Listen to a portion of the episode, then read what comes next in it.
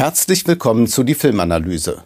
Heute mit der Frage, werden künstliche Intelligenzen bald Filme schreiben, drehen und sie sich hinterher ansehen? Das ist eine durchaus berechtigte Frage, wenn man sieht, wie groß die Fortschritte sind, die gerade gemacht werden, wenn man sieht, wie weit ChatGPT und andere Chatbots inzwischen entwickelt sind, wie Bilder künstlich generiert werden können. Und man experimentiert ja schon damit, dass man Animationsfilme komplett durch künstliche Intelligenzen generieren lässt. Was wird da also noch möglich sein?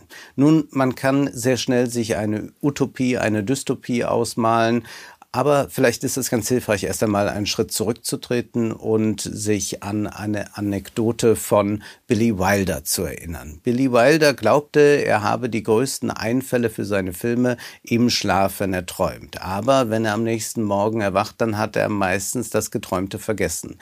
Also legte er sich einen Notizblock neben das Bett und redete sich ein, dass wenn wieder mal so ein großer Einfall da sein sollte, müsse aufwachen, schnell etwas notieren, danach könne er weiter Und so geschah es dann in einer Nacht. Er träumte, wachte auf, notierte etwas, schlief wieder ein und am nächsten Morgen wollte er natürlich wissen, was war der große Einfall. Und auf diesem Notizblock stand Boy meets Girl. Nun, das ist das, wie wir es in, Filmen, in vielen Filmen sehen. So sind Filme gestrickt. Boy meets Girl. Wir könnten auch die Handlung der meisten großen Opern damit zusammenfassen, dass wir sagen, der Tenor liebt den Sopran und der Bariton hat etwas dagegen. Ja, wir können von Standardsituationen im Film sprechen. Thomas Köbner hat ein ganzes Handbuch herausgegeben, Standardsituationen im Film. Aber interessant wird es natürlich da, wo diese Standardsituationen originell werden, wo das konventionelle überschritten wird oder wo es so variiert wird, dass wir doch wieder etwas Neuem begegnen. Es gibt diese Anekdote von Samuel Goldwyn, der Mann von MGM, äh, der einmal von einem Zuschauer zu hören bekam, MGM äh, produziere zu viele Filme mit alten Klischees, woraufhin Samuel Goldwyn seinen Mitarbeitern sagte, wir brauchen neue Klischees. Denn klar ist natürlich, ohne Klischees oder sagen wir besser ohne Konventionen kommen wir gar nicht aus. Im Kino nicht und im Übrigen auch nicht im Leben. Und ja, es gibt Experimente wie Solicitors. Äh, Solicitors ist ein Film, bei dem man sagte, wir geben äh, dem Chatbot drei Sätze vor, eines Dialogs zwischen zwei Personen, und dann soll der Chatbot einen Dialog erstellen. Und ja, da kommt etwas bei raus. Und ja, man kann das Schauspieler sprechen lassen. Und im Grunde unterscheidet sich das wahrscheinlich nicht von der Fließbandproduktion bei Traumschiff oder bei irgendeiner Seifenoper. Auch da werden ja sehr dürre Zeilen, ein bisschen vielleicht aufgeblasen dann durch die entsprechenden Schauspieler. Aber mit Kunst hat das überhaupt nichts zu tun. Die Kunst wird gar nicht davon berührt. Oder man hat auch Experimente wie den Film Fellini Forward. Das ist ein Kurzfilm, der versucht, die Fellini-Werke zu variieren, daraus etwas Neues zu erzählen. Man speist also erst Werke, die bekannt sind, ein und versucht dann einen Film daraus zu stricken. Auch das kann natürlich in irgendeiner Weise funktionieren, aber etwas wirklich Originelles, etwas Neues entsteht auf diese Weise nicht. Und dennoch liest man doch jetzt sehr viel, was alles möglich sein könnte. So schrieb Maurice Frank in der Berliner Zeitung, mittelfristig, wer weiß genau wann, werden Computer die komplette Produktionsarbeit übernehmen, vom Drehbuch bis zur fotorealistischen Animation bis zur Vertonung. Es wird auch Apps geben, mit denen Kinder ihre Lieblingsfilme oder Charaktere mit einem Prompt eigentlich ein Zauberspruch, kombinieren können. Zeig mir einen Harry Potter Film als Anime oder Harry als Mädchen oder die Muppets im Stil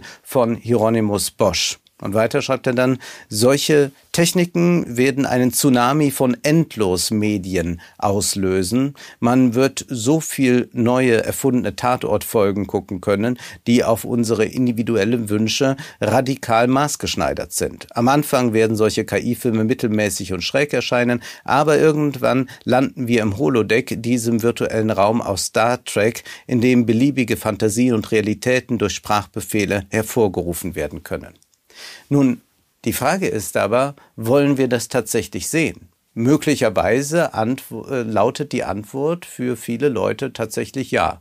Äh, die Leute können sich ja von Harry Potter, Herr der Ringe und all dem überhaupt nicht mehr lösen. Das äh, wächst ja über die Kindheit hinaus und jede neue Serie dazu wird gierig aufgegriffen und konsumiert. Und insofern ist es schon vorstellbar, dass sich manches in diese Richtung entwickelt. Aber wie gesagt, mit Kunst hat das überhaupt nichts zu tun. Und es gibt ja kaum eine schlimmere Vorstellung als unendlich viele Tatortfolgen. Aber manche Leute verbringen tatsächlich so ihr Leben. Aber auch da muss man sich fragen, ist das etwas, was wirklich eine Zukunft hat? Denn es mangelt ja tatsächlich nicht an Content. Wir haben ja eher das Problem, äh, dass wir es mit großartigen Filmen nur sehr selten zu tun bekommen, aber den Müll, den können wir uns überall ansehen. Den haben wir ja schon, diesen Endlos-Content, der gar nicht mehr durch eine AI produziert werden muss. Nun kann man sagen, die Streaming-Dienste werden diese KI-Technologie besonders verfolgen. Denn wenn man sich einmal ansieht, was das Google-Geschäftsmodell ist, dann ist das ja so, wie Shoshana Zuboff es beschrieben hat, dass die User von Google einen Verhaltensüberschuss produzieren. Das heißt, sie geben nicht einfach eine Suche ein, sondern die Suche sagt sehr viel über die Persönlichkeit, Gewohnheiten und so weiter aus. Und daraus generiert dann Google Daten, die sinnvoll sind, wenn man man dann Werbung verkaufen will. Nun kann Netflix diese Daten noch nicht so richtig ausnutzen. Natürlich weiß Netflix viel über die Zuschauer, aber es wäre ja möglich, dass man aus diesen Daten dann einfach Filme produzieren lässt. Nun, wir können aber uns tatsächlich fragen, ob die Streaming-Anbieter davon tatsächlich profitieren würden. Man kann schon jetzt festhalten, dass Netflix wohl das Studio ist mit den meisten Zuschauerdaten. Über Jahre wurden sie gesammelt, ganz akribisch kann das Unternehmen auswerten und dennoch werden ja laufend irgendwelche Flops produziert oder werden Serienfilme minderwertiger Qualität gedreht, die auch gar nicht bei den Zuschauern besonders gut ankommen. Wie kann so etwas wie The Grey Man erklärt werden? Ein Film, der unendlich viel gekostet hat, aber der sowohl bei der Kritik als auch beim Publikum durchgefallen ist. Bereits 2021 schrieb Philipp Pramer im Standard über ein Startup namens Scriptbook. Und da heißt es, 30.000 Drehbücher hat die Gründerin Nadira Azermai ihrem Algorithmus gefüttert, damit dieser zwischen guten und schlechten Geschichten unterscheiden kann. Das Programm versteht, was uns in der Vergangenheit gefallen hat und weiß deshalb, was wir in Zukunft mögen werden, so Azermai. Die Software schlägt etwa Alarm, wenn die Hauptfiguren zu, wenn die Hauptfiguren zu unsympathisch sind. Innerhalb weniger Minuten wirft Scriptbook außerdem eine Prognose aus, wie viel der Film einspielen wird, laut eigenen Angaben mit einer Erfolgsquote von 87 Prozent. Nun, das ist etwas, äh, womit man vielleicht Investoren glücklich machen kann mit solchen Erzählungen. Aber die Wahrheit sieht doch anders aus. Wir wissen ja selbst nicht, was wir als nächstes genau sehen wollen, obwohl wir unseren Filmgeschmack ja eigentlich am besten kennen. Man kann festhalten, Erfolg ist nicht vorhersagbar. Sicherlich kann man durch Marketing Erfolge produzieren und jeder Marvel-Film wird eine äh, gewisse und auch recht große Zuschauergruppe erreichen. Aber das ist ja eine Frage des Marketings. Das hat ja wenig mit äh, originellen oder unoriginellen Geschichten zu tun. Und selbst bei Disney haben wir im vergangenen Jahr viele, viele Flops erlebt, obwohl auch da gerade durch Disney Plus die Datenlage ja hervorragend sein müsste. Und wenn man sich die Filmgeschichte ansieht, wenn man auf Überraschungserfolge wie Halloween, Top Gun oder Dirty Dancing blickt, dann muss man einfach konstatieren, Erfolge sind nicht vorhersagbar. Man kann sicherlich einige Dinge von vornherein sein lassen. Man weiß vielleicht, was auf keinen Fall funktionieren kann. Aber auch das ist sehr begrenzt, wenn man das in irgendwelche Formeln schaffen will. Nun, wenn man sich anschaut, wie die meisten Unterhaltungsfilme so gestrickt sind, dann ist das doch ungeheuer schematisch. Aktuell können wir im Kino Perfect Addiction sehen oder What's Love Got to Do With und man kann auch hier sagen, ja, ein Chatbot hätte die Dialoge wohl nicht dümmer schreiben können. Oder nehmen wir noch einmal Ant-Man and the Wasp, Quantumania. Das ist eigentlich schon ein reiner Chatbot-Film. Man nimmt diese bereits vorhandenen Marvel-Filme und rührt irgendetwas Neues daraus zurecht und produziert so einen Film. Solche Werke haben allerdings auch keine Originalität. Sie sind künstlerisch wertlos. KI kann sicherlich als ein wichtiges Tool dienen, für die Entwicklung filmischer Räume. Es wird mit CGI viel gearbeitet. Wir sehen bei DC und Marvel, wie unendlich lang der Abspann geworden ist, wer dort alles beteiligt ist. Ganze Armeen von Programmierern arbeiten an solchen Filmen. Und sicherlich wird da die KI äh, sehr viel übernehmen können. Das heißt, das wird da Arbeitsplätze kosten. Aber man kann ganz fest davon ausgehen, dass nicht durch die KI etwas Neues entstehen kann. Ja, man kann Fantasy-Welten remixen und kann sie erweitern. Aber von einer wirklichen künstlerischen Innovation ist dann nicht zu sprechen. Gewiss ist es so, dass das Blockbuster-Kino mit Versatzstücken arbeitet, mit altbekanntem arbeitet. Nehmen wir Star Wars, eine Mischung aus äh, Popkultur, aus äh, Sagenwelten, aus Mythen, aus verschiedenen Filmgenres und noch entsteht ja dann auch bei Star Wars wieder etwas Neues. Wenn wir zum Beispiel an die weißen Stoßtrupps des Imperiums denken, dass die so weiß sind, wie sie designt sind, das ist ja erst einmal kontraintuitiv. Man würde sie ja vielleicht ganz finster darstellen, aber indem man in dieser Helligkeit die Gefahr auftreten lässt, hat man etwas Neues geschaffen. Oder denken wir an den Hut in Ernst Lubitschs Ninotchka. Auch dieser Film arbeitet mit äh, einem Schemata des Humors. Und zwar sehen wir Greta Garbo, wie sie in einem Hotel ankommt und an einem Hut vorbeigeht und sagt, kein Wunder, dass die Zivilisation untergeht, äh, wenn solche Hüte getragen werden. Das ist ein sehr extravaganter Damenhut.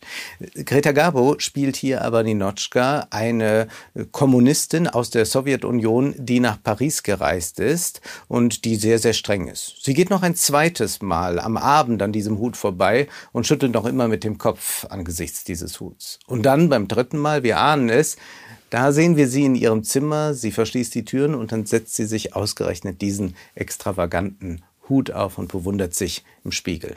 Nun, das ist ein Schema, wie Humor oft funktioniert. Und zugleich aber ist hier viel mehr noch drin. Nämlich, was hier ausgesagt wird mit dieser humorvollen Passage ist, dass Ninotchka den Kommunismus abstreift und plötzlich begeistert, fasziniert ist von den Konsumwelten des Kapitalismus. Chatbots arbeiten assoziativ und sie arbeiten logisch. Was wir in Filmen aber sehen, ist häufig nicht logisch, aber es ist sehr menschlich. Wir sehen beispielsweise Robert De Niro in Taxi Driver, wie er sich mit seinem Spiegelbild unterhält. Auf eine solche Idee würde ein Chatbot nicht kommen, denn es ergibt ja wirklich keinen Sinn, sich mit seinem Spiegelbild zu unterhalten. Und intuitiv leuchtet uns Zuschauern das aber völlig ein. Uns leuchtet so viel übrigens in Taxi Driver ein.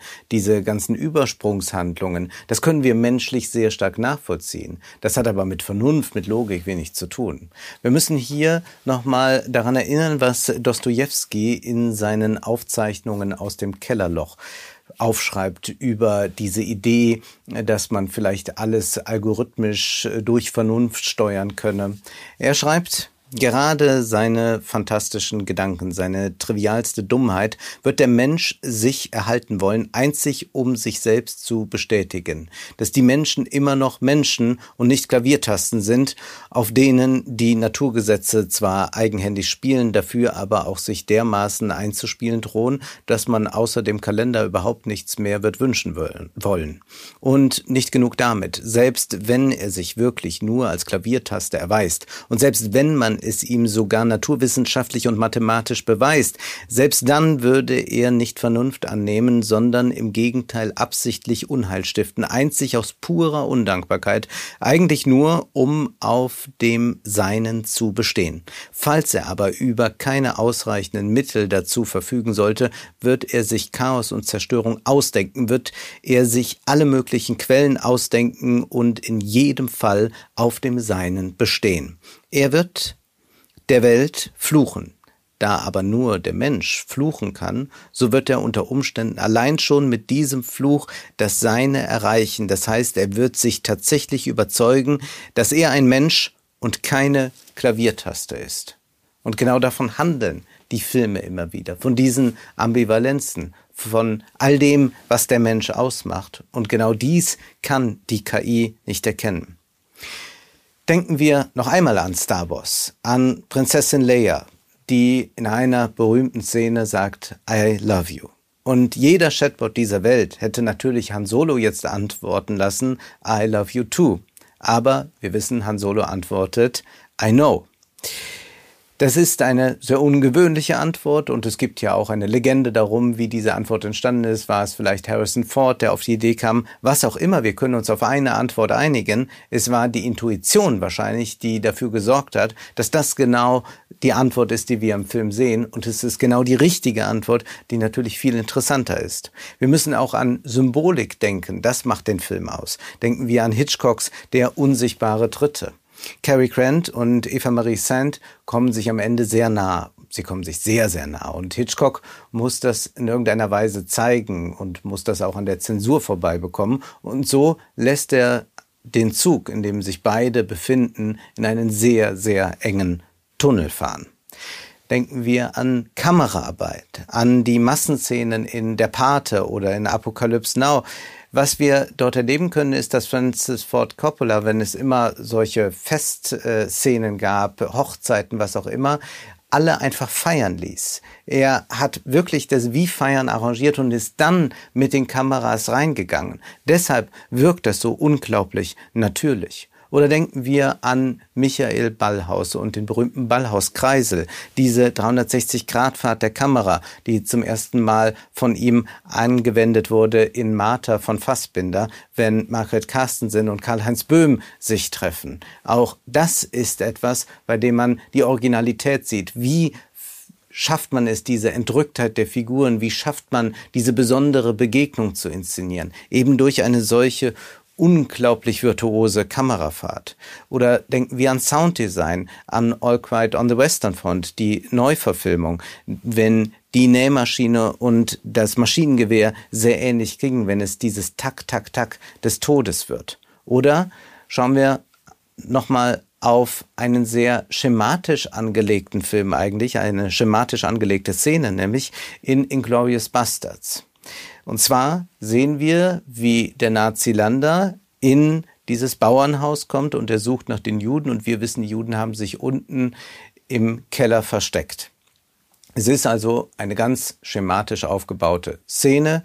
Wir wissen, unten verstecken sich welche, oben geht einer, der sie sucht und er geht mit einer großen Gelassenheit. So baut man Spannung auf und dann kann man das immer weiter dehnen und dehnen. Das ist etwas, worauf sicherlich auch eine KI kommen könnte. Das Interessante ist nun aber, was Tarantino mit diesem Schema macht. Zum Beispiel wendet er es ein bisschen ins Absurde. Wir sehen erst den Bauern eine Pfeife rauchen eine normale Pfeife, würden wir sagen. Und dann sehen wir plötzlich, wie Landa eine Pfeife auspackt, die absurd groß ist, die aussieht wie bei Sherlock Holmes. Wir sehen einen interessanten Dolly-Move, zwei Dolly-Moves bei Nahaufnahmen, wenn die beiden Gesichter gezeigt werden. Wir sehen, wie Landa inszeniert wird, dass er überhaupt keine Angst haben muss, äh, dass auch sein Widerpart durch den Raum gehen kann, aber Landa kann dort ganz in Ruhe sitzen. Es wird ihn nicht in irgendeiner Weise verunsichern. Dann kommen die Nazis, dann sehen wir nur Stiefel, dann sehen wir eine starke Untersicht, dann eine Aufsicht. Das heißt, wie Tarantino aus dem Schema dann große Kunst macht, das ist etwas, was nur ein großer Regisseur kann. Oder noch ein dramaturgisches, geniales Moment aus Psycho von Hitchcock. Da gibt es ja nach dieser berühmten Duschszene, nach dem Mord, eine sehr lange Szene, wenn Norman Bates das Bad reinigen muss. Und es ist durchaus spannend zu sehen, wird er es schaffen, dieses Bad vollständig von Blut zu befreien. Warum machte Hitchcock das? Er wollte, dass wir als Zuschauer uns mit dem Mörder identifizieren. Denn wir alle kennen Situationen, wo wir irgendetwas sauber putzen müssen. Und plötzlich sind wir ein bisschen Norman Bates. Darauf kann keine KI kommen.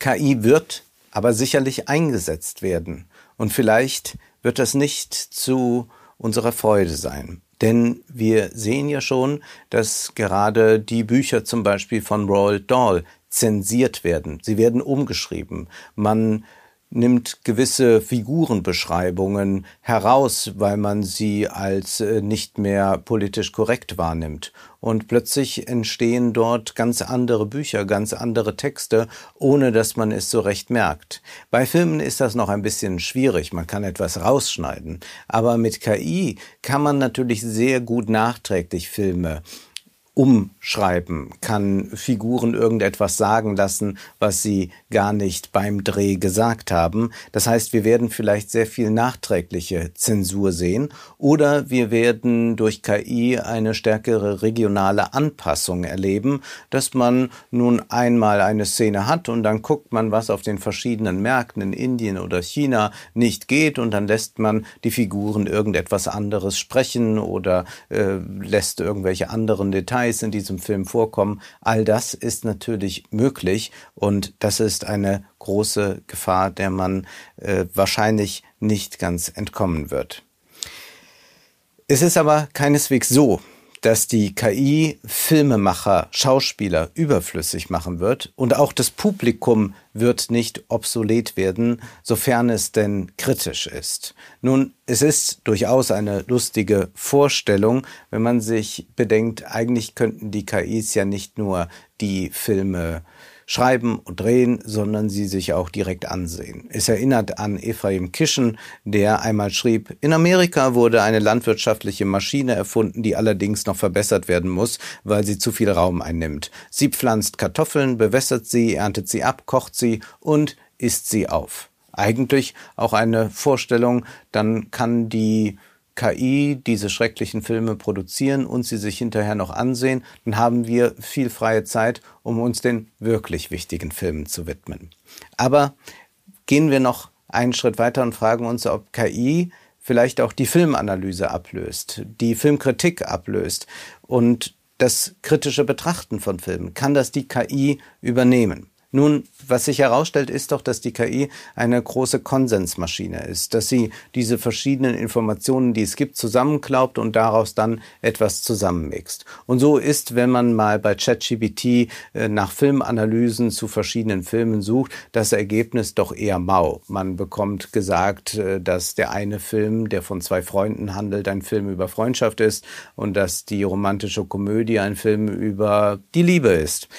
Nun, vielleicht muss man ein bisschen konkreter nachfragen. Und das habe ich getan und äh, habe gleich natürlich einen meiner Lieblingsfilme ausgewählt, Das Streben nach Glück mit Will Smith, und wollte einmal wissen, was ChatGPT zu der kapitalistischen Ideologie in diesem Film sagt. Und das Ergebnis ist bemerkenswert bis lustig. Da heißt es, der Film handelt von einem Mann, der trotz aller Widrigkeiten versucht, den amerikanischen Traum zu verwirklichen und eine bessere Zukunft für sich und seinen Sohn zu schaffen. Der Film ist ein gutes Beispiel für die kapitalistische Ideologie, die im amerikanischen Traum tief verwurzelt ist. Nun denkt man, jetzt müsste es ja zu einer tieferen Analyse kommen, aber wir bekommen nur kurz das Konzept des amerikanischen Traums erklärt und dann geht es weiter. Chris Gardner ist ein Mann, der davon träumt, ein erfolgreicher Börsenmakler zu werden, aber in einer schwierigen finanziellen Situation steckt. Trotz dieser Hindernisse gibt er nicht auf und arbeitet hart, um seinen Traum zu verwirklichen. Kein Wort von der Ästhetik des Films, auch kein Wort von Schauspielerei, was auch immer einen Film ja noch ausmachen kann. Weiter heißt es, der Film zeigt, dass der Erfolg durch harte Arbeit und Ausdauer erreicht werden kann, unabhängig von der sozialen oder wirtschaftlichen Situation einer Person. Der Film zeigt auch die harten Realitäten des Kapitalismus. Chris Gardner muss hart arbeiten, um seine Familie zu unterstützen. Der Film zeigt auch, wie schwierig es ist, im kapitalistischen System zu überleben, wenn man nicht über ausreichende finanzielle Ressourcen Ressourcen verfügt. Ja, klar, im Kapitalismus hilft es definitiv reich zu sein. Weiter heißt es, insgesamt kann man sagen, dass das Streben nach Glück die Ideologie des amerikanischen Traums und des Kapitalismus verkörpert. Der Film zeigt, dass der Erfolg durch harte Arbeit und Ausdauer erreicht werden kann, aber auch die harten Realitäten des Kapitalismus, insbesondere für Menschen, die nicht über ausreichende finanzielle Ressourcen verfügen. Wir merken, wir wiederholen uns doch hier ganz arg. Und dann lautet die Bilanz, der Film ist ein bewegendes Drama, das das Publikum dazu inspiriert, hart zu arbeiten und seinen Träumen zu folgen. Aber auch die Wichtigkeit von Solidarität und Unterstützung in schwierigen Zeiten betont. Nun, mit anderen Worten, eine KI kann nur Filme schauen, der Mensch aber kann sie sehen. Das war die Filmanalyse mit Wolfgang M. Schmidt. Ihr könnt den Podcast finanziell unterstützen, entweder unter www.paypal.me-filmanalyse oder unter der in der Beschreibung angegebenen Bankverbindung. Vielen Dank.